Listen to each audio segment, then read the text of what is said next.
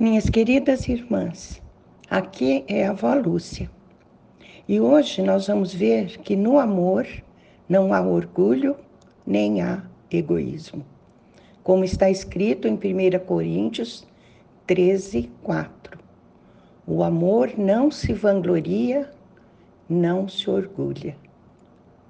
Senhor, essa é a tua palavra que ela possa nos esclarecer e criar raízes em nosso coração, para que possamos, com a tua graça, fazer aquilo que o Senhor espera de cada uma de nós. Te pedimos em nome de Jesus. Amém.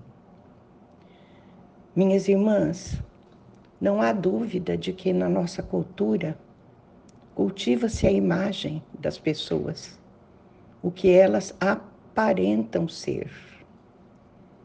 O espírito do mundo está presente de forma intensa na cultura moderna e nós devemos ser muito cuidadosas para discernir o que é do, do mundo e o que é de Deus. No mundo se fala sempre em ser o número um, em construir o nosso próprio espaço, em ir além das nossas possibilidades, né? O mundo nos fala que temos que fazer o que é melhor para a nossa vida, que o mundo trata melhor quem se veste bem, que a gente vale pelo que a gente tem, que quando a gente deseja alguma coisa, a gente pode. É isso que diz o espírito do mundo.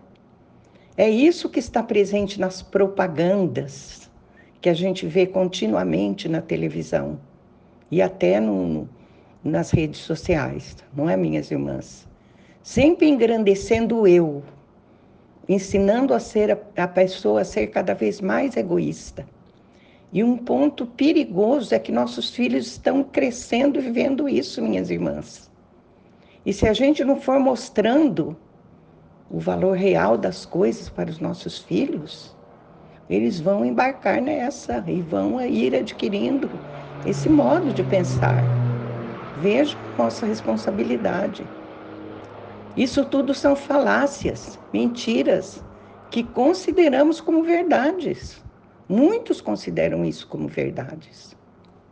E muitas coisas nas quais acreditamos não passam de campanhas para melhorar a nossa imagem, para sabe, alisar o nosso ego, nos tornar inflados. Aonde esse tipo de ênfase de autopromoção vai nos levar? Vai nos levar a relações partidas, relações quebradas, porque ninguém suporta viver perto de uma pessoa egoísta e orgulhosa. Você não pode se promover e desenvolver relacionamentos ao mesmo tempo, minhas irmãs. Não dá. Porque desenvolver relacionamentos de acordo com o coração do Pai exige humildade. Provérbios 11, 2 diz o seguinte: quando vem o orgulho, chega a desgraça. E em outra tradução diz quase a mesma coisa, a mesma coisa, em outras palavras. Em vindo a soberba, sobrevém a desonra mas com os humildes está a sabedoria. Vocês já ouviram falar que o orgulho precede a queda? É isso. A gente infla e infla até que o balão, uma simples picadinha, explode. E aí sim é um arraso total. Com certeza, minhas irmãs, há muita complexidade, muita coisa difícil quando a gente fala de relacionamentos com os irmãos. Porque na maioria dos problemas de relacionamento, nós podemos perceber duas coisas: orgulho e egoísmo. É o orgulho que e o egoísmo que nos impede de ouvir o irmão, de ter que dar sempre a última palavra que nos impede de enxergar o que o outro tem de bom, que nos impede de incentivar o outro. é o orgulho e o egoísmo que nos fazem olhar os outros de uma posição superior, que nos faz pensar eu sou melhor do que ele. Ah, minhas irmãs, isso tudo é tão triste, tão doloroso. Não deveria haver entre cristãos. Lembrem-se do versículo que lemos no início. O amor não se vangloria, não se orgulha. Você ama, minha irmã. Então, o orgulho e o egoísmo não podem estar presentes em você. Quando eu sou orgulhosa, não estou amando. Orgulho aqui significa ser presunçosa, significa estar inflada além do necessário. Significa que nos consideramos mais do que realmente somos, que temos uma visão falsa de nós mesmas. Só Deus, minhas irmãs, nos vê como realmente somos. E às vezes nós somos surpreendidas com essa visão que nos torna superiores, sabe?